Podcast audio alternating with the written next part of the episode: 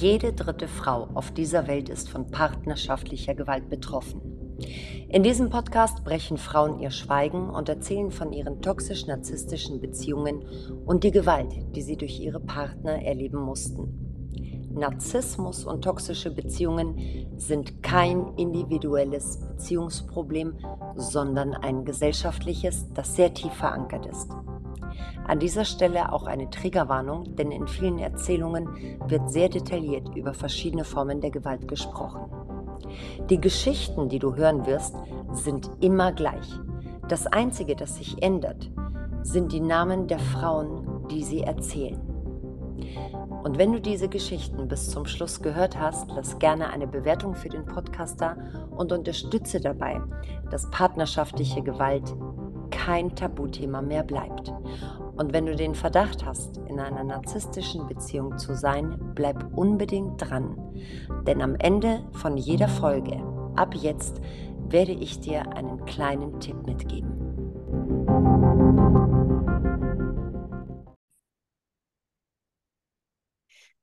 Und heute bei mir in dieser Folge, freue ich mich ganz besonders, ist Maria. Maria ist 49 Jahre, äh, 59 Jahre, jetzt habe ich dich fast zehn Jahre jünger gemacht.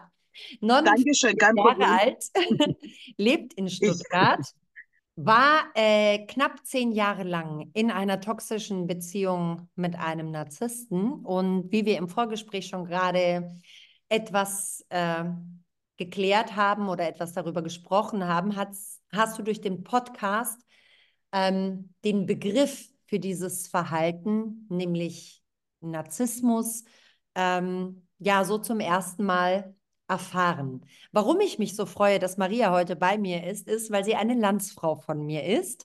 Ähm, beide sogar aus derselben Heimatstadt, aus Thessaloniki. Und äh, Maria ist auch diejenige, die von allen Folgen die Frau ist, die schon am allerlängsten getrennt von dem Narzissten lebt. Und zwar seit über 30 Jahren. Und du hast mir vorhin sogar schon das genaue Datum genannt, nämlich der 2. Januar, glaube ich, 1990 war das. Richtig. Ganz richtig. genau. Und Maria, das ist deine Geschichte. Erzähl uns, Maria, wie hast du denn damals diesen narzisstischen Partner kennengelernt? Äh, den habe ich damals in der Wohnung eines Kumpels kennengelernt, wo ich so zeitweise untergebracht war. Da habe ich ihn kennengelernt. Ja. Und, Und äh, ja. Du warst da. Da passierte erstmal nichts. Ja, da passierte erstmal nichts. Ähm, wir wurden nicht vorgestellt, wir waren zufällig im selben Raum alleine. Ja, und dann drei Tage später kam er wieder naja, dann hat er mir halt so gesagt, ja, weißt du, wo du hier lebst, das ist jetzt kein Platz für dich. Ich war ja, wie gesagt, kurz vor meinem 18. Lebensjahr. Und ähm, der hätte da eine Idee, ein befreundetes Paar von ihm, äh, würde gerne mich aufnehmen, sprich in eine Wohngemeinschaft, ne? dann die, die Miete teilen, alles Mögliche. Habe ich gesagt, ja, okay, warum auch nicht. Mhm. Und du warst. Und dann bin ich, habe ich meine ja, Du warst ja in dieser Wohnung weil du von zu Hause nicht weggelaufen bist, genau. aber nach einem Streit ähm, zu diesem Kumpel mhm. gegangen und eure Begegnung, eure erste Begegnung war ja ein bisschen anders, weil du in ja. dieser Wohnung warst, ja. weil du ja Zuflucht bei deinem Kumpel gesucht hast, aber diese Wohnung keinen Strom hatte. Das heißt, so wie du erzählt ja. hast, du hast nachts geschlafen. Mhm. Er kam, er war ein Seemann und kam ähm, spät nach Hause und wollte seine Eltern nicht wecken. Also kam er gleich zu seinem Kumpel und dann hat er mich halt im Zimmer gefunden. Ne? Da waren auch so zwei Betten. An dem einen habe ich geschlafen und ja, da hat mich da jemand geweckt. Ich habe dann irgendwann mal gehört, ja, wer bist du? Ne? Jemand hat mich da geschüttelt. Dann habe ich die Augen aufgemacht und habe ihn so gesehen. ja, habe ich gesagt, ich bin Maria. Und was machst du hier? Ich schlafe. Naja, gut. Hat gesagt, gut, ich schlafe jetzt nebenan im Bett. Ich mach kein Problem. Ich habe mich umgedreht, habe weiter geschlafen. Wie gesagt, in dem Alter konnte man schlafen wie die Katzen. Also das ging ruckzuck. Mhm. Ja, und wie gesagt, dann drei Tage später kam er wieder und dann bin ich mit ihm, dann drei Tage später hat er mich dann zu der Wohnung von dem Pärchen gebracht. Mhm. Wie ging es dann weiter? Und ja gut, er kam dann die nächsten zwei Wochen fast jeden Tag vorbei, er hat mich zum Kaffeetrinken abgeholt, was kleines Essen, was weiß ich. Ja, und dann so das eine brachte das andere. Irgendwann mal sind wir dann ins Bett gelandet, ganz einfach. Also da war jetzt nichts äh, Spektakuläres, sage ich jetzt mal. Er, er war nett, er war zuvorkommend. ähm, wobei ich dann aber festgestellt habe, diese kurze Zeit, er war sehr penibel mit das, was er machte. Ja. Mhm. Wie er Auto fuhr, wie er gekleidet war, wie er auf seine Kleidung aufgepasst hat.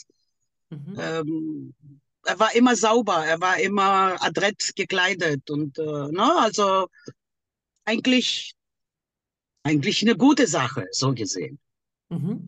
Kannst du dich denn daran erinnern, A, wie lange es gedauert hat, bis ihr zum ersten Mal intim geworden seid? Also wie viele Dates ihr hattet? Und B, kannst du dich denn daran erinnern, wie diese Gespräche mit ihm und diese Dates abgelaufen sind? Womit hat er dich denn quasi verführt, gecatcht, deine Aufmerksamkeit gewonnen? Mhm. Also intim wurden wir so circa zwei Wochen später und ja, vielleicht weiß ich jetzt mehr so genau, fünf oder sechs Mal gedatet. Mhm. Er hat mich, was heißt verführt? Er, er hat gleich gemerkt, um was es mir ging, weil ich habe ihm ja auch meine Geschichte erzählt, ne, von meinen Eltern und mein vorheriges Leben und er hat gleich gemerkt, ich, ähm, ich brauche jemanden, der auf mich aufpasst Mhm.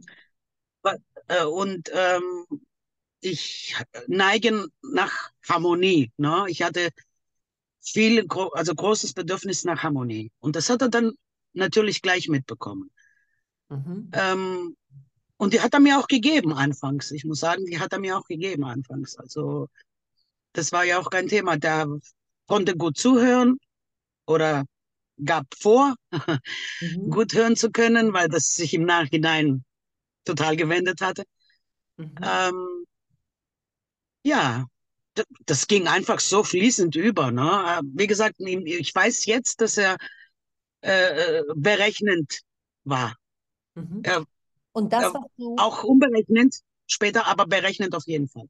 Mhm. Und das, was du beschreibst, dass du sagst, na ja, dass er gemerkt hat, was du brauchst, ähm, Mhm. es ist völlig unerheblich für narzisstische Männer, was die Frau braucht, ob sie gerade sehr viel Harmonie braucht oder ähm, Ja, unerfüllte Bedürfnisse hat, weil sie aus einer schwierigen Situation in der Vergangenheit kommt.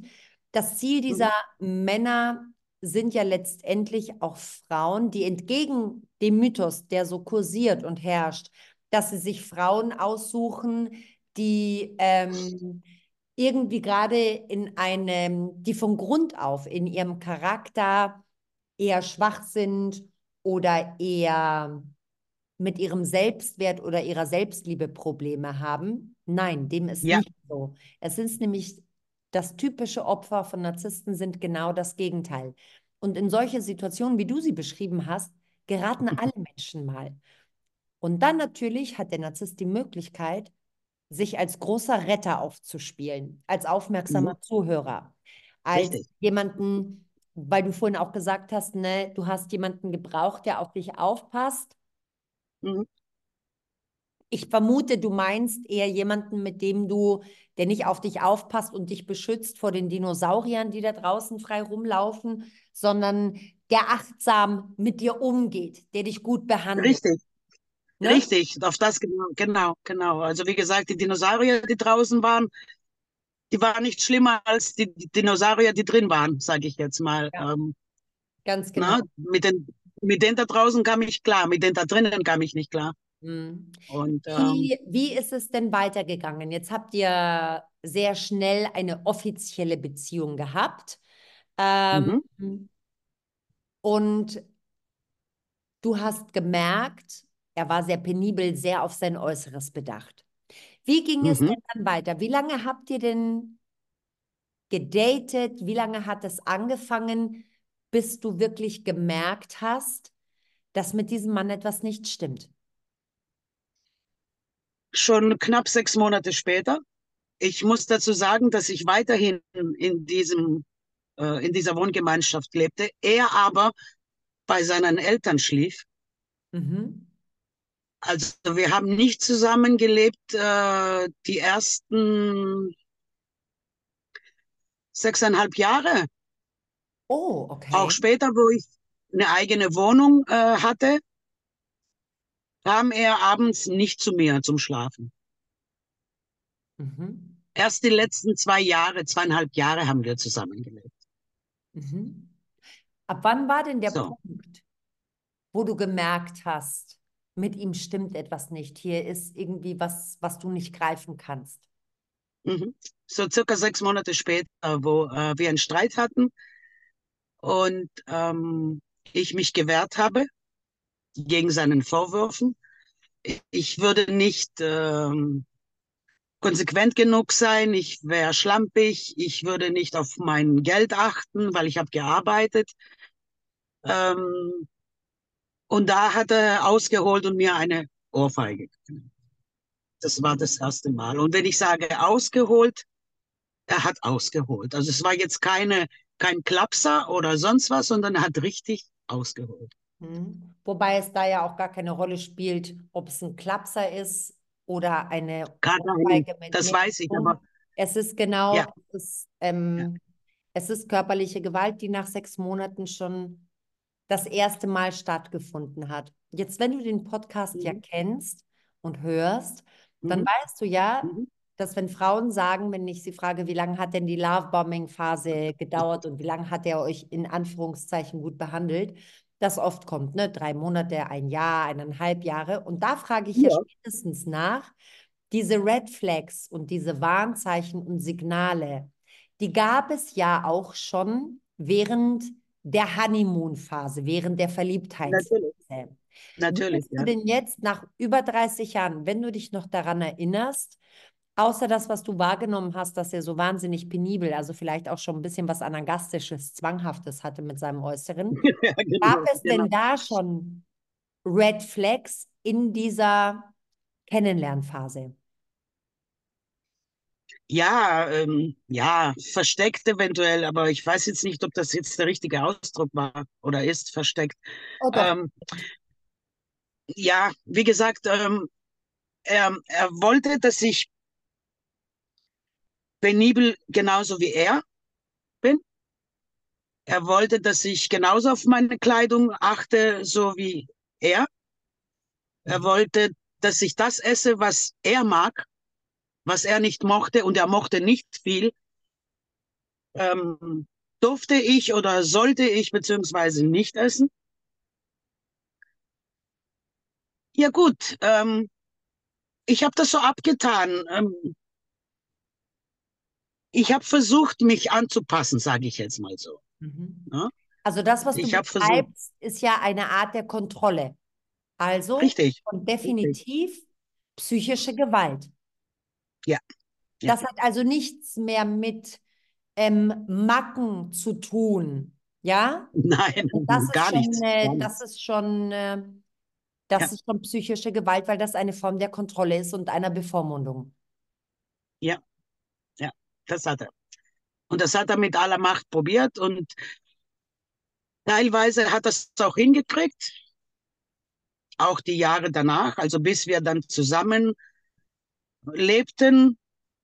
Ähm, also soweit wir jetzt nicht mal zusammen lebten, war es mir auch so einigermaßen kein Problem, Mhm. weil ich habe ja, ich hatte ja Zeit auch alleine verbringen können, ja. Mhm. Und da musste ich mich ja nicht verstellen, da war ich ja Maria. So. Und Mhm. äh, da war es auch kein Problem, sage ich jetzt mal, kein großes Problem zu der Zeit, wo wir zusammen waren, dass wir das ja, no, dass ich mich halt so zeige, wie er gerne es hätte.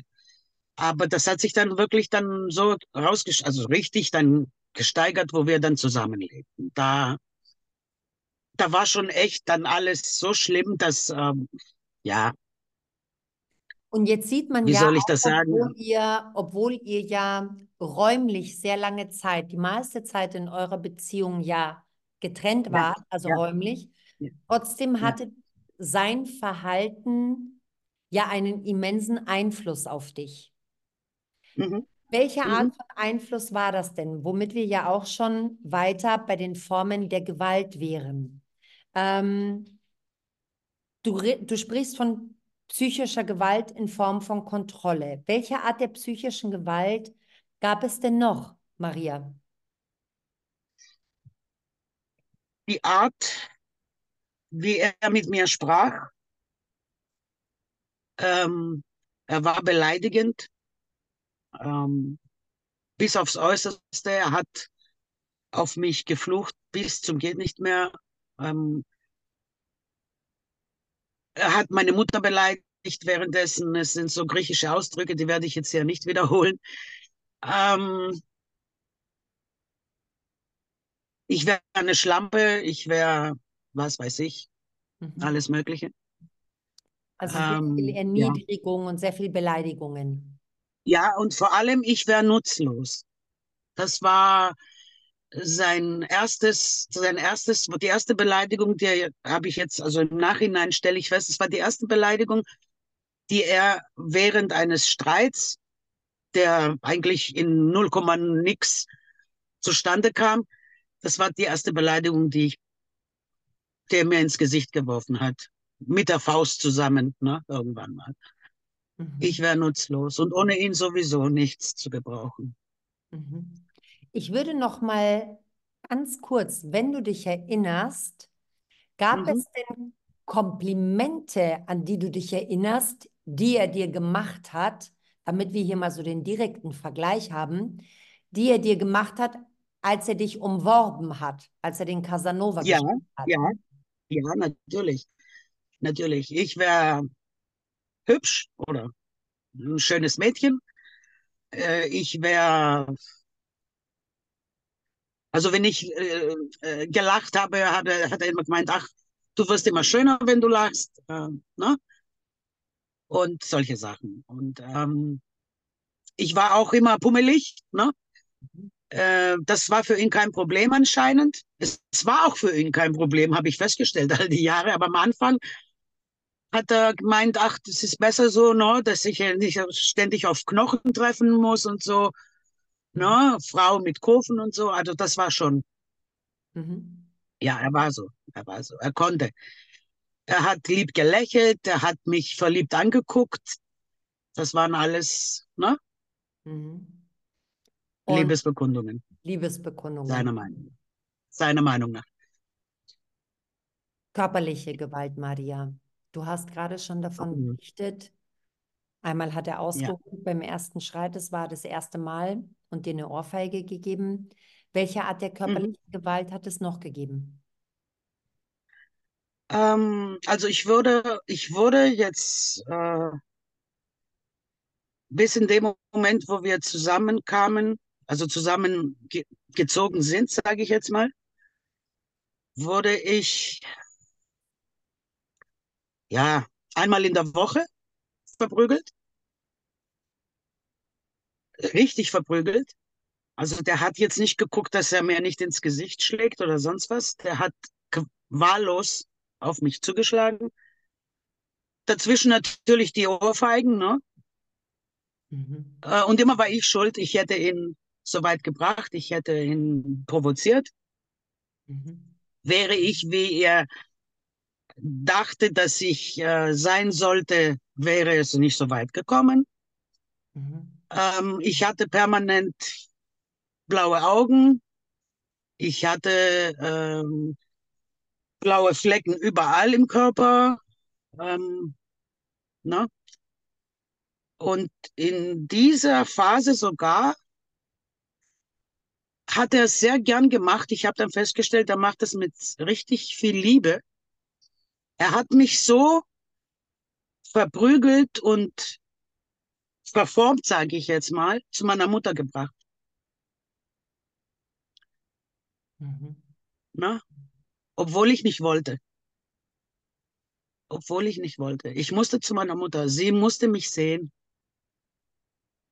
Wie hat deine Mutter reagiert? Ähm, nicht gut äh, von der Hinsicht, dass unser Vater, also mein Vater, ähm, uns auch verprügelt hat, bis er von zu Hause ausgezogen äh, war. Ähm, nicht gut in diesem Sinne, aber das hat sie nicht gehindert, ähm, ihn abgöttisch zu lieben, komischerweise. Also das habe ich nie verstanden. Bis jetzt reden wir mit meiner Schwester drüber, das ist das Einzige, was wir nicht verstehen. Wie konnte sie ihre beiden Schwagern damals, weil meine Schwester hatte auch noch einen zu Hause, so einen Narzissten, ne? mittlerweile einen mit Alzheimer, aber immerhin. Mhm. Ähm, wie konnte er äh, den, die Peiniger ihrer Töchter lieben? Mhm. Dafür gibt es sicherlich nicht ganz so viele Erklärungen. Nein, gibt ähm, es nicht. Die eine Erklärung ist, dass sie selbst narzisstisch ist und dass dieses Verhalten für sie gar nicht so außergewöhnlich ist. Jetzt kommen hier natürlich schon auch Generationsaspekte ja, zu tragen, ja. ähm, weil wir reden hier jetzt nochmal, jetzt bist du schon eine andere Generation, ne? deine Trennung mhm. ist 30 Jahre her, was mhm. wiederum sehr verdeutlicht, dass Narzissten nicht ein Modewort oder narzisstische, toxische Beziehungen ein Trend sind, sondern das, was ich vorgehends immer wieder erwähne, auch in meiner Aufklärung über meine Social-Media-Kanäle bei Instagram, bei YouTube, bei TikTok, dass wir hier nicht ein Modephänomen haben, sondern dass es partnerschaftliche narzisstische Gewalt schon immer gegeben hat und sie ein Teil unserer patriarchalen gesellschaftlichen Strukturen ist. Das ist kein Modewort, ja. aber so wie du nach über 30 Jahren durch den Podcast erfahren hast, dass dieses Verhalten einen Namen hat, einen Namen hat. ganz Richtig. genau, seitdem ploppt es überall auf, nicht weil es Mode ist, aber weil es zum Alltag von Millionen von Frauen gehört. Und die andere ja, dafür, dass deine Mutter ähm, eure Peiniger toleriert hat und nicht nur toleriert, sondern so wie du formulierst, abgöttisch gelebt hat, ist natürlich, abgöttisch. dass ihr aus dieser Generation diese Gewalt, die sowohl ihr als auch anderen zugefügt worden ist und zugefügt wird, als sehr normal empfindet, weil Aggressionen mhm. gegenüber Frauen in der Gesellschaft normalisiert sind, und zwar von Kindesbeinen an. Ne? Wie ist es dann weitergegangen? Dann ähm, hast du einmal die Woche regelmäßig hm. Prügel mhm. bekommen. Gab mhm. es sexualisierte Gewalt, Maria? Fast immer. Fast immer. Die erste Zeit ging es um uns beide, wenn wir im Team waren. Danach ging es nur um ihn. Ich habe irgendwann mal angefangen zu denken, ich werde nach Strich und Faden permanent vergewaltigt. Mhm. Bis es auch mal so dazu kam, dass es tatsächlich eine Vergewaltigung war. Also, aber natürlich hat er mich ja geliebt, er hat mich ja gewollt, deswegen hat er mich ja, ne? Ähm, ja. Aber er, ich muss mal sagen, dass er immer gemeint hat, wir, wir zwei werden nie heiraten. Äh, und einmal hat er mir sogar gesagt, ich werde dich nicht daran hindern, ähm, wenn du jemanden kennenlernen willst und eine Familie gründen wirst. Ich werde dich nicht daran hindern, äh, zu gehen und das zu machen, was du dir wünschst. Ich habe dir schließlich ja nie was versprochen. Mhm. Auch Jetzt, sehr wichtig in unserer Beziehung. Mhm. Weil kurz bevor wir zusammengezogen sind, habe ich mich darauf, ähm, ich habe das aufgegriffen und habe ihn dann für drei Wochen verlassen gehabt. Deswegen. Ich würde ganz kurz nochmal zurück zu dem Punkt gehen, wo du gesagt hast, na, es war einmal eine richtige Vergewaltigung, das waren all die anderen Male auch.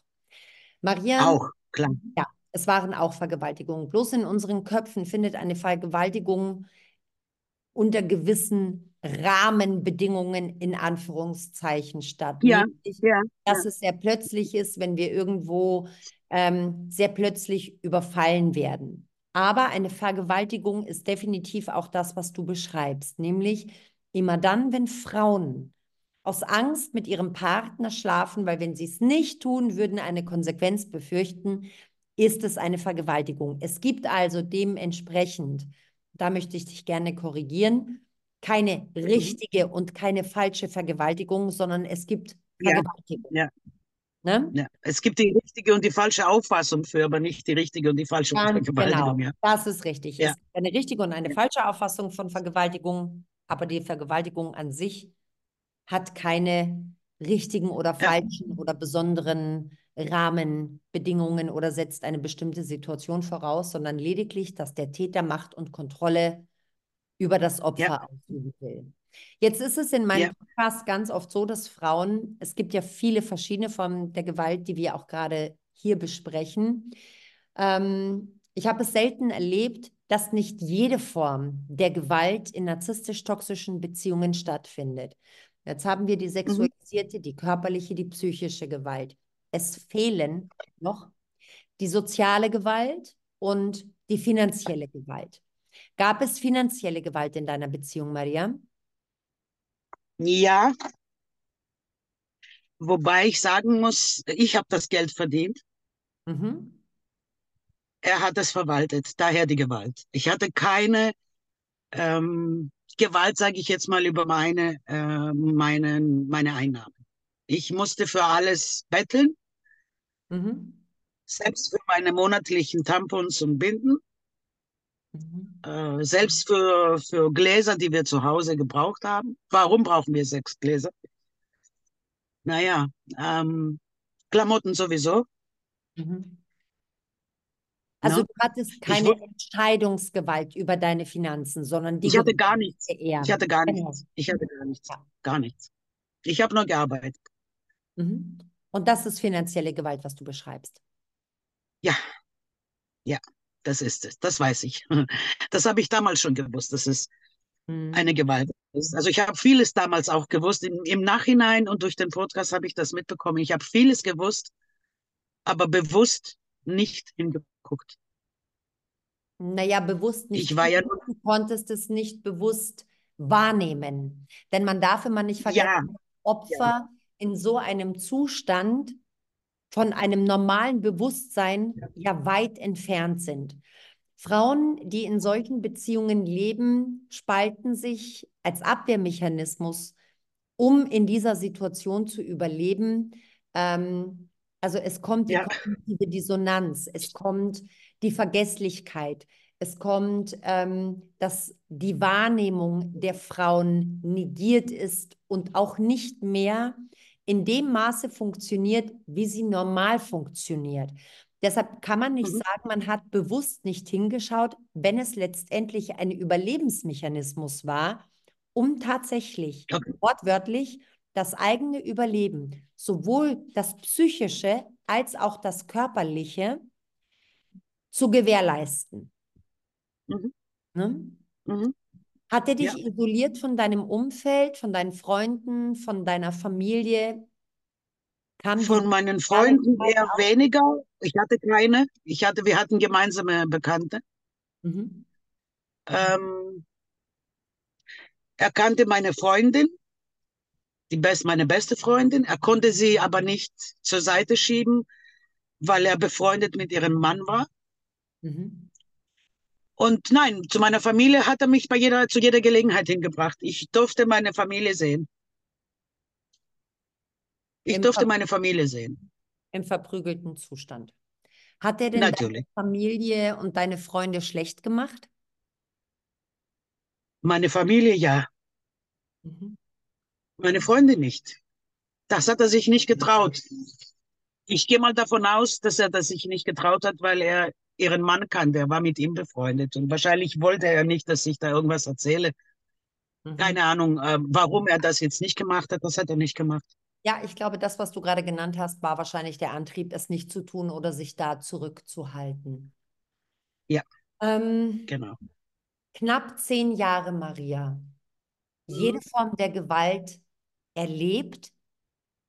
Wann kam der Punkt, an dem du die Kraft hattest, zu gehen? Und weil wir im Vorgespräch auch kurz darüber gesprochen haben, dass deine Freundin eine tragende Mhm. Rolle darin gespielt hat, Mhm. erzähl, wie es dazu kam, dass du diesen Entschluss gefasst hast, zu gehen. Wie gesagt, ähm, er hatte mir ja gesagt, dass äh, er mich nicht heiraten würde. Also habe ich mich, habe ich ja vorhin erwähnt, darauf bezogen, habe ihn erstmal für drei Wochen äh, verlassen. Mhm. Während wir damals unsere gemeinsame Wohnung hergerichtet haben, war das. Und er kam dann weinend zu mir, ne, weil da, da, da war auf die Knie und hat geweint, bitte, alles, was du willst, komm zurück und ich heirate dich. Und irgendwann mal, ähm, ja, habe ich mir gedacht, okay, nicht heiraten, wir verloben uns. Aus Instinkt alleine raus, keine Ahnung warum. Und dann bin ich wieder zurück zu ihm. Meine Freundin hat natürlich festgestellt, dass ich unglücklich bin und dass ich nicht jetzt freiwillig zurückgekommen bin. Und hat angefangen, sage ich jetzt mal, mir das Gehirn zu waschen. Geh doch. Und ich habe immer dann gesagt, wie soll ich denn gehen? Wo soll ich denn hin? Ja, ja, sagt sie, du wirst schon, wir kriegen schon hin, wo du hinkommst, aber sag ich kann nicht. Doch, sie meint, du kannst, du bist stark. Nein, ich habe immer, ich habe geheult wie ein kleines Kind. Nein, ich bin nicht stark. Ich kann das nicht. Und sie immer, immer noch, ne? Doch, du bist stark. Du bist die stärkste Person, die ich kenne. Mhm. Er wird dich umbringen. Geh einfach. Und 1989 im Sommer habe ich dann festgestellt, wobei ich muss sagen, von dem Moment, wo ich zu ihm zurückgekommen bin und die eigene, also in die gemeinsame Wohnung gezogen bin, hat er mich nicht angefasst. Ich meine jetzt äh, äh, nicht verprügelt oder sonst was. Ne? Ähm, Als du dann aber dann zurückgekommen im bist, wo Sommer, er dich, wo er dich gebettelt hat. genau, genau. Mhm. Und dann im Sommer 89 haben wir einen Streit gehabt, weil ich zwei Gläser zerbrochen hatte in der Spüle. Und jetzt brauchen wir natürlich neue und was soll das? Ne? Und ähm, da habe ich gesagt, du, ähm, ist doch gut. Dann bleiben wir halt minus zwei Gläser zu Hause. Ist ja auch egal. Ich wollte bloß keinen Streit. Ich wollte, dass es nicht eskaliert. Und so wie ich in der Spüle stand, hat er mir hinten im, am Nacken geschlagen. Und da habe ich mich umgedreht und habe gesagt, was bist du denn für ein Arschloch? Entschuldigung den Ausdruck, aber Alles gut. es kam einfach nur so raus. Und habe mich am Stuhl gesetzt, habe eine Zigarette angezündet. Und in dem Moment packt er mich vom Hals und fängt an, mich zu würgen. Und ich fasse seine Hände an und ich habe ja noch die Zigarette. Und in dem Moment, wo ich merke, mir geht jetzt so langsam tatsächlich die Luft aus, habe ich die Zigarette umgedreht und ihn an der Hand verbrannt. Da hat er mich losgelassen. Mhm. Und dann habe ich gesagt, wenn du das nochmal tust, bringe ich dich um. Er hat von mich abgelassen. Er wollte tatsächlich aber zwei Stunden später, dass ich mit ihm rausgehe im Sommer äh, in, in meiner Heimat, wo die Sonne scheint und wir natürlich so wenig wie möglich anhaben. Ähm, dann sollten ja jeder die, die, die blaue Flecken, die Würgemale am Hals sehen. Ne? Mhm. Und ab da habe ich angefangen, äh, äh, Visionen zu haben, dass ich ihm während dem Schlaf, während er schläft, ihn mit dem Messer am Hals äh, zusteche. Ne? Und sogar so tief, dass es bis in die Matratze runtergeht. Also, und dann habe ich angefangen zu überlegen, dass es nicht richtig, nicht normal ist, wie ich da fühle, ne? was ich da machen will und dass ich mein Leben ähm, wegschmeißen werde, verplempern werde, wenn ich das tue. Mhm. Und habe angefangen, dran zu arbeiten, zu gehen. Du hast also quasi eine Strategie entworfen, Richtig. wie du Richtig. ihn verlassen kannst. Ich würde noch mal kurz auf das, was du gerade gesagt hast, diese Rachefantasien, die Mhm. kenne ich ähm, aus meinen 1 zu 1 Sitzungen mit meinen Klientinnen und natürlich auch manchmal unter Kommentaren von meinen Posts, dass diese Wut, einen überkommt und man diese Rachegefühle und diese Wut entwickelt, das ist vollkommen normal. Viele schämen sich dafür. In Anbetracht dessen und die Umstände mit einbezogen, warum diese Gedanken entstehen, ist völlig normal und ist eine natürliche, ein natürlicher Gedankengang ähm, ja. als Antwort darauf, was einem jahrelang widerfahren ist. Ja. Wie hast du den? Ich weiß, das Wie hast du es geplant? Ähm, ich habe erstmal meine Mutter überredet, dass ich mal zu ihr ziehe, anfangs. Weil äh, in, der, in dem Zeitraum, wo wir getrennt waren und er gebettelt hat, dass ich zurückkommen äh, soll, ist er zu meiner Mutter und hat sie tatsächlich wirklich so das Gehirn gewaschen, dass sie gemeint hat, warum lässt du den armen Jungen alleine, geh zurück. Und ähm, ich bin dann zwei Tage später nach dem Würgeangriff, bin ich dann zu ihr, habe gesagt, guck, Ne? Das nächste Mal wirst du mich tot sehen. Entscheide dich. Ich will zurück und ich will weg von ihm. Ich weiß nicht, was sie jetzt gedacht hat, ob das das nächste Mal sie mich tot sehen würde, ihr das vielleicht die Augen geöffnet hat, keine Ahnung. Sie hat gesagt, okay. Und dann fing ich an, meine Mutter war Schneiderin und die hatte zu Hause so eine kleine äh, Werkstatt. Mhm. Und da fing ich an, mit ihr zu arbeiten. Das heißt, ich konnte Geld roppen. Ja, wir hatten angeblich nicht viel zu tun oder wir bekamen nicht bezahlt das Geld. Das wurde immer ne, verzögert und was auch immer bei der Abgabe. Also konnte ich so nach und nach Geld hoppen. Mhm. Und ich ging natürlich auch ständig nach Hause zurück, ist klar. Er hat mich aber auch nie wieder angefasst seit dem Bürgerangriff, nie wieder. Ja, und dann äh, habe ich mich nach einer Wohnung umgeschaut. Ich konnte damals keine geeignete finden. Dann haben wir gesagt, okay, dann komme ich zu meiner Mutter, bleibe eine Weile, bis ich dann was finde. Hauptsache, ich gehe da weg. Mhm. Was auch passiert ist. Ja, und ich weiß, was es das, das, das zweite Januar war, weil ähm, ich gewartet habe, dass der erste Januar durch war. Er hatte seinen Namenstag und wir hatten Besuch. Und jetzt wissen auch alle und, Griechen und Griechinnen, wie er heißt. ja, genau. Und ich habe dann gewartet am nächsten Tag. Beim Kaffeetrinken habe ich gesagt, weißt du was? Wir trennen uns. Ja, willst du dich von mir trennen? Warum? Sag ich, nein, ich will mich nicht von dir trennen. Ich bin schon von dir getrennt. Mhm. Ja, warum? Was habe ich dir denn getan? Ne? ich habe tatsächlich nicht geglaubt, was ich da höre. Und ich kann mich jetzt noch erinnern, was er mir getan hat, sogar wann. Mhm. Und damals erst recht. Und da fing ich an, ihm zu erzählen, was er mir angetan hat. All die Jahre, ne, all die ganze fast zehn Jahre. Und da hat er natürlich losgeheult. Ach, jetzt schmeißt du mich weg nach all dem, was ich für dich getan habe. Ja. Ich sage, weißt du was? Das hat jetzt keinen Sinn ich bin hier weg. Natürlich kam auch der letzte Spruch. Und wo willst du hin? Du hast doch nichts, du kannst doch nichts. Er sagt, gut, dann kann ich eben nichts. Und dann habe ich eben nichts. Aber lieber schlafe ich draußen unter der Brücke statt bei dir. Mhm. Und dann bin ich gegangen. Habe meine Sachen dann abgeholt. Ein paar Wochen später. Ich ging auch äh, öfters hin und habe nach und nach Sachen geholt.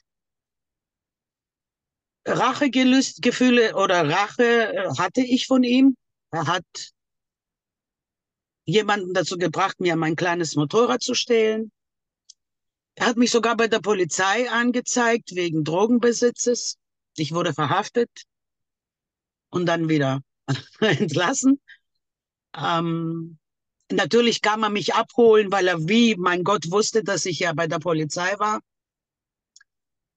und hat mich getröstet. Er hat gedacht, ich bin blöd, ganz einfach. Er hat gedacht, ich bin blöd und verstehe nichts. Mhm. Und dann zum Schluss, das letzte Mal, wo ich ihn gesehen habe, also wo ich meine letzten Sachen gepackt habe, von zu Hause und gegangen bin, hat er gemeint, wenn du jemanden erzählst, was du von mir weißt, Ich verspreche es dir, es wird dich nie wieder jemand finden. Ja.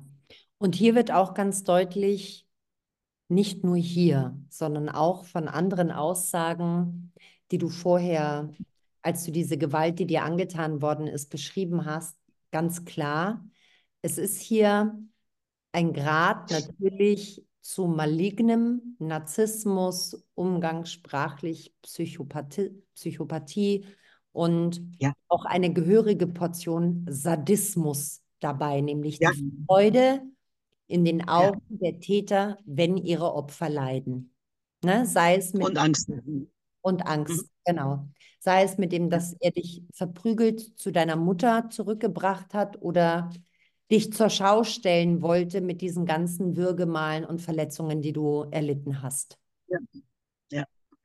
Hat er ja. versucht, als du die Trennung ausgesprochen hast, dich zurückzugewinnen über mehrere Wochen oder Monate? Also kamen nicht nur Drohungen, das auch eine Art von Hungern ist, aber natürlich nicht die klassische, ja. sondern das Opfer daran zu hindern, zu gehen, indem man sein Leben ja. droht, sondern auch andere ja. Mhm. Taktiken, um dich zurückzuholen? Mhm, natürlich. Also die Drohungen waren ja zum Schluss.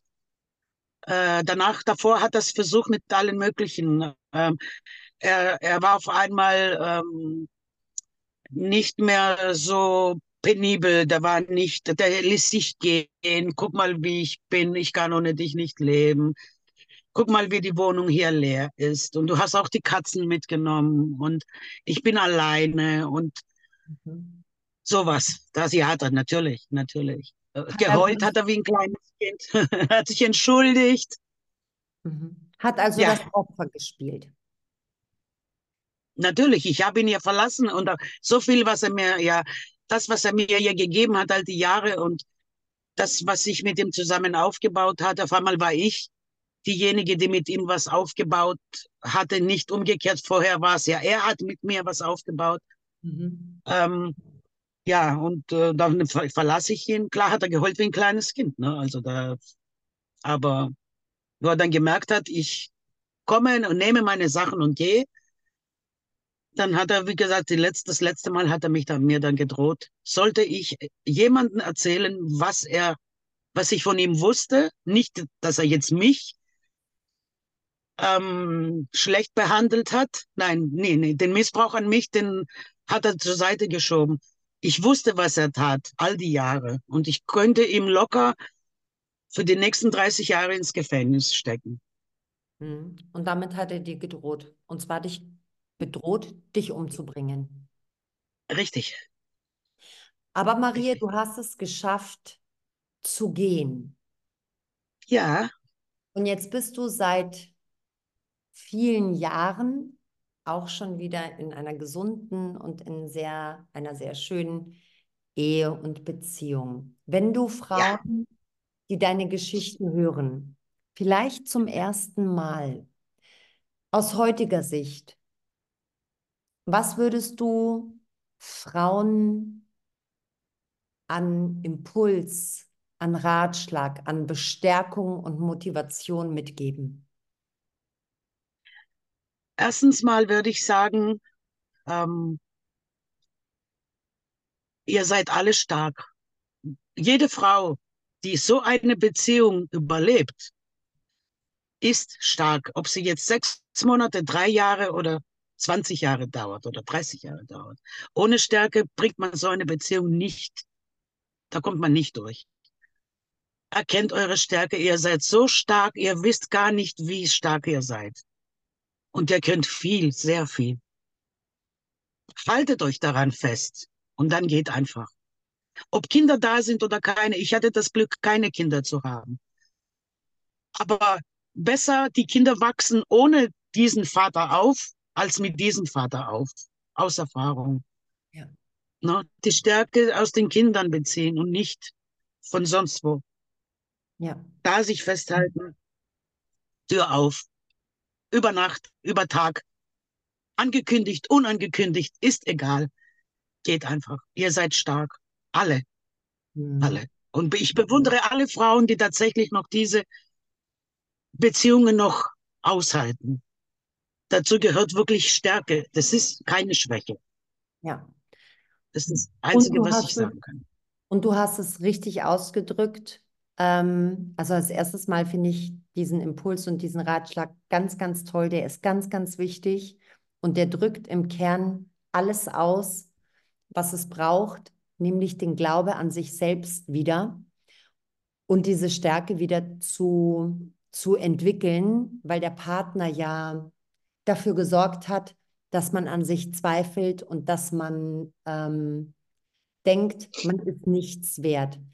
Und der zweite Punkt ist, man hält lediglich diese Beziehung aus. Man bekommt keinen Preis dafür, etwas in seinem Leben auszuhalten. Dafür sind wir nicht bestimmt und dafür gibt es auch Beziehungen nicht. Sinn und Zweck einer Beziehung ist es zu wachsen und seine Bedürfnisse gegenseitig zu erfüllen, aber nicht Richtig. um etwas auszuhalten. Denn toxische Beziehungen mit narzisstischen Männern sind Selbstmord auf Rate. Auf sowieso. Und auch noch der Gedanke, ich bin es nicht wert, was Besseres zu finden oder ich bin es wert, in so einer Bezie Beziehung zu sein. Nein, Wert, der Wert wird nicht so gemessen, ja. ob man jetzt da oder da ist. Der Wert soll, es ist was Eigenes. Ja, jeder und jede Frau ist es wert, gut behandelt zu werden und wie eine Göttin behandelt zu werden, weil sie eine ist. Mhm. Das habe ich festgestellt all die Jahre. Ne? Ja. Und wenn ich jetzt sehe, wie mein Mann mich anguckt, mein jetziger Mann mich ansieht, seit knapp 32 Jahren schon, dann ja, ich bin es wert, geliebt zu werden. Ich bin es nicht wert, so behandelt zu werden. Hm. Keine, keine Frau. Also auf gar keinen Fall. Und das, Kinder sowieso nicht. Das hast du so schön gesagt, auch dieser Satz mit, ihr seid eine Göttin, ihr seid Queens, Ihr seid so ja, ja, mehr, es ist auch so. Ja, ihr seid so es ist auch so.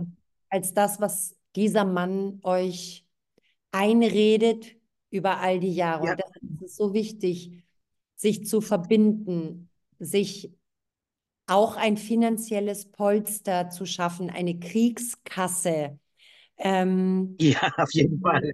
Die ist nötig, man, ja. Ja, diese, dass man diese finanziellen Möglichkeiten irgendwie vielleicht möglich macht. Ein gutes, stabiles soziales Umfeld. Eine Freundin reicht, die euch immer wieder daran erinnert, wie stark ja. ihr seid und wie, ja. wie wichtig es ist, dass ihr euch wichtig und ernst nehmt. Richtig. Es ist wirklich sehr wichtig, dass man jemanden hat, der zu ihm hält. Meine Freundin, meine Schwester, mhm.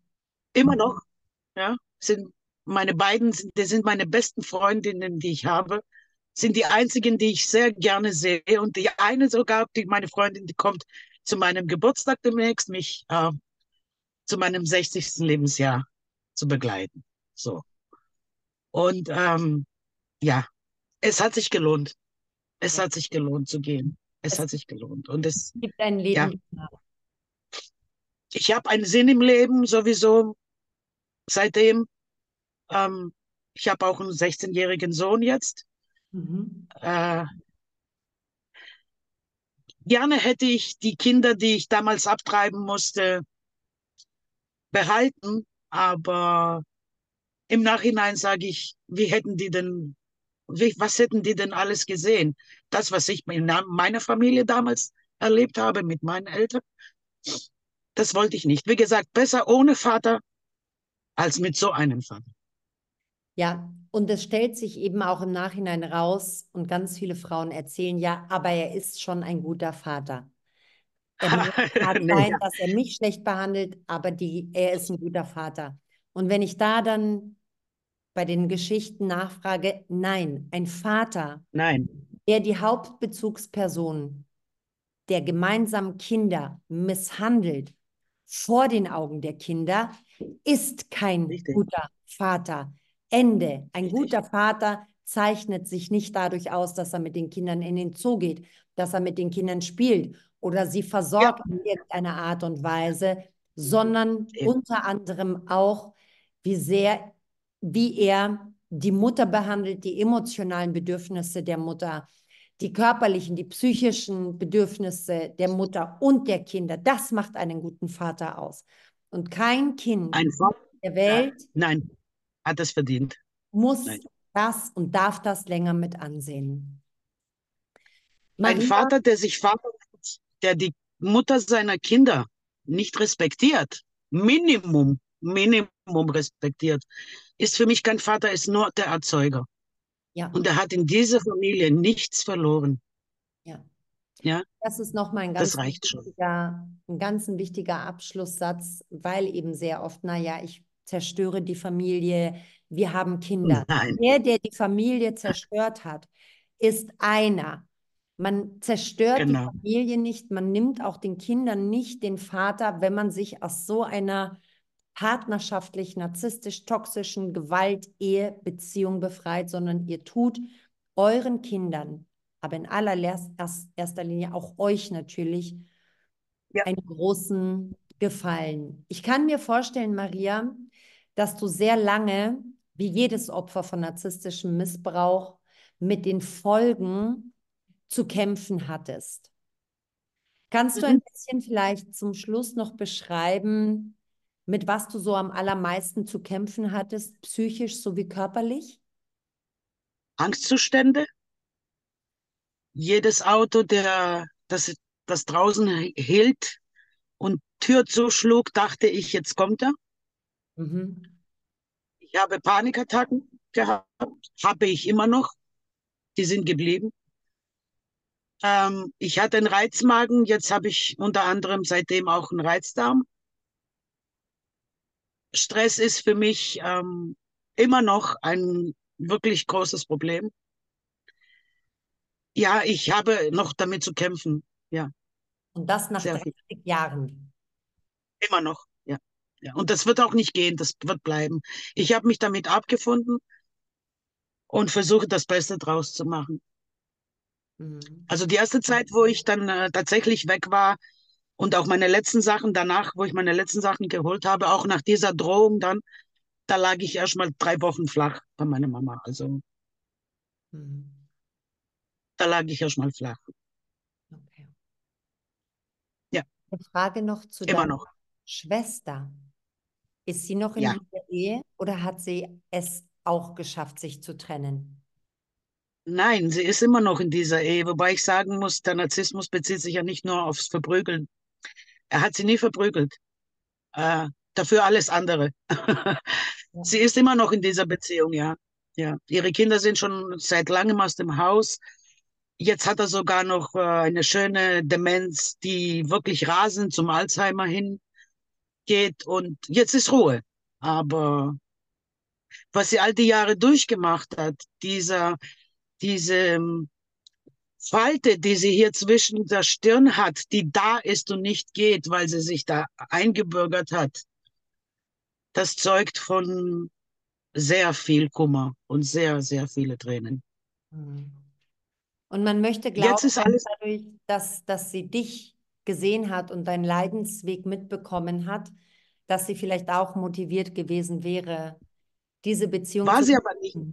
Nein, sie hat immer gemeint, wo soll ich denn hin mit zwei Kindern? Und das ist das, was ich vorhin gesagt habe. Es geht immer, auch mit vier Kindern. Ich habe das bei anderen Frauen auch gesehen. Geht einfach. Geht Ja. einfach. Ja, also. einfach ist es nicht zu gehen, aber Nein, ich weiß nein. natürlich, ich weiß Ja. natürlich, wie du es meinst, sondern Ja, kommt an genau. den Punkt, wo ihr einfach in Anführungszeichen diese Entscheidung trefft, denn die Umstände, auf die man wartet, um eine Entscheidung zu treffen, ähm, die werden nie eintreten. Und das ist, glaube ich, Nein. das, was du meinst. Geht einfach. Meint, meinst Ja, du, in diesem Sinne. einfach. wartet nicht genau, dass irgendetwas Nee, im wartet Außen nicht, bis er passiert. euch umbringt, eure Kinder umbringt, äh, äh, irgendwas anstellt. Ja, Ne? Das muss nicht sein. So weit darf es nicht kommen. ja. Guckt euch um, es gibt so viele Auswege. Guckt nur euch einfach um und seht genau hin. Es gibt immer einen Ausweg. Ja.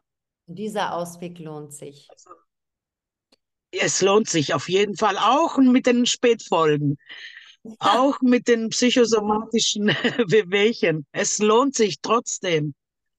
Es lohnt sich trotzdem. Und das ist natürlich ein ganz starker Satz zu sagen, ich nehme in Kauf, dass ich ja. vielleicht bei dir aufgrund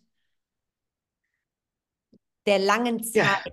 Die du da draußen bist, und man darf auch nicht vergessen, die Möglichkeiten, es zu therapieren, gab es nicht schon immer. Es gab nicht schon immer die Hilfsangebote, die es jetzt heutzutage gibt, was vielleicht auch dazu beiträgt, dass diese psychosomatischen Auswirkungen und Folgen länger bleiben. Und dennoch ist es ein wahnsinnig starker Satz zu sagen, ich nehme in Kauf, dass ich ab und zu noch eine Panikattacke habe oder ab und zu noch eine Art ja. Angstzustand habe, ja. aber ich bin befreit und alle glücklichen und schönen Momente in meinem jetzigen Leben überwiegen einfach. Ja, ja, auf jeden Fall. Und es ist auch so, dass ich zum Beispiel damals ja keine psychologische Hilfe nehmen konnte. Es gab ja sowas nicht in dem Sinne. Und ich habe das nachgeholt. Mhm. Ja, und ich weiß, ich habe mich meinen Dämonen gestellt. Ich weiß, wie die heißen. Äh, so jetzt mittlerweile extrem Feind sind meine Dämonen nicht mehr, sind keine Feinde mehr. Mhm. Nicht mehr. Danke für all die, die mich wirklich gestützt haben. Ich habe auch freiwillig aber Hände hoch und habe nach Hilfe geschrien. Ja. Keiner kann es wissen, was einem in sich geht. Ne? Auch sich melden, sagen. Ganz genau. Auch noch ein ganz wichtiger Punkt. Aktiv um Hilfe Aktiv. bitten Richtig. und fragen. Es ist nicht zu spät. Es tut vielleicht mehr weh, äh, wenn man aufarbeiten muss. Es tut weh, klar. Ich rede das nicht schön. Es war keine angenehme Zeit. Ja, aber es lohnt sich. Es lohnt sich. Wenn man seinen Feind kennt und den auch tauft, einen Namen gibt, dann ist er kein Fremder mehr. Und diesen Namen haben wir ja durch sehr viel, durch sehr viel Aufklärung und durch sehr ja. viel, ähm, ja, Digitalisierung ja. von Informationen. Maria, ich danke dir ganz, ganz herzlich. Du griechische Göttin aus Thessaloniki, aus meiner Heimatstadt, dass du dich nach so vielen Jahren ja gefunden hast, bereit erklärt hast, auch deine Geschichte zu erzählen, denn auch deine Geschichte trägt wie alle anderen ein Stück weit dazu bei, weiterhin darüber aufzuklären und weil deine Geschichte schon so lange her ist und du eine andere Generation bist. Deshalb war diese Folge umso schöner, um abermals einmal aufzuzeigen, dass Narzissmus, ich kann es immer nur wiederholen, kein Modewort und keine Modeerscheinung ist oder ein plötzlich auftauchendes Phänomen, sondern Gewalt gegen Frauen gab es schon immer und wird es immer geben, solange Leider. wir ja. weiter Frauen aufklären, wo ihre Grenzen sind und wie sie es verhindern können, ähm, ja, in solche Beziehungen zu geraten. Vielen Dank, Maria. Ganz viele sehr, Grüße sehr, nach, ganz viele Grüße nach Stuttgart und ich bin mir sicher, wir haben uns nicht zum ersten und auch nicht zum letzten Mal gehört. Das ist schön, das freut mich aber. Ja, das freut mich. Aber danke dir herzlich für deine schöne Art. Dankeschön. Von Herzen gerne. Ganz liebe Grüße auch an deinen Ehemann, an deinen tollen Ehemann. Mach ich. Vielen Dank. Mach ich.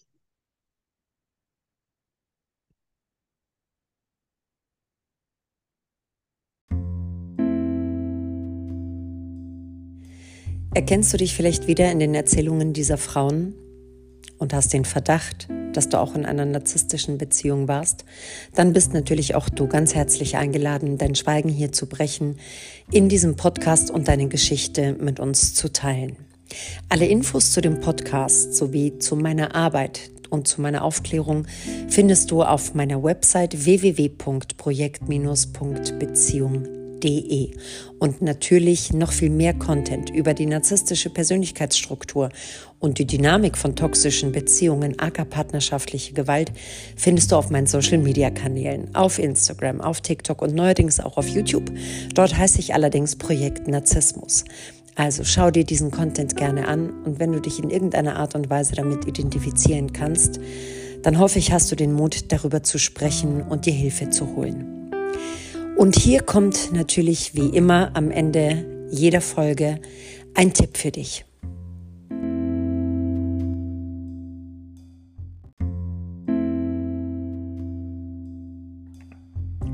Eine Taktik von narzisstischen Partnern, dich in einem beständigen Zustand des Schuldseins zu lassen, ist, sich niemals zu entschuldigen. Die einzige Ausnahme, die der Narzisst macht, ist dann, wenn ihr entweder kurz vor der Trennung steht um euch zu hovern oder sie haben einen persönlichen Nutzen davon, die Situation zu entschärfen. Narzissten entschuldigen sich niemals aus wirklicher Reue, wirklicher Einsicht oder Mitgefühl. Aber warum entschuldigt sich ein narzisstischer Partner grundsätzlich nicht? Grund Nummer eins, er denkt, du verdienst keine Entschuldigung. Grund Nummer zwei, wenn er es ignoriert, ist es nie passiert. Grund Nummer drei, er weiß, wenn Zeit vergeht, vergisst du es. Grund Nummer vier, dass er sich so verhalten hat, ist schließlich deine Schuld. Und zwar immer. Und Grund Nummer 5. Warum sollen sie sich entschuldigen für etwas, das sie 100% immer wieder und wieder und wieder tun werden?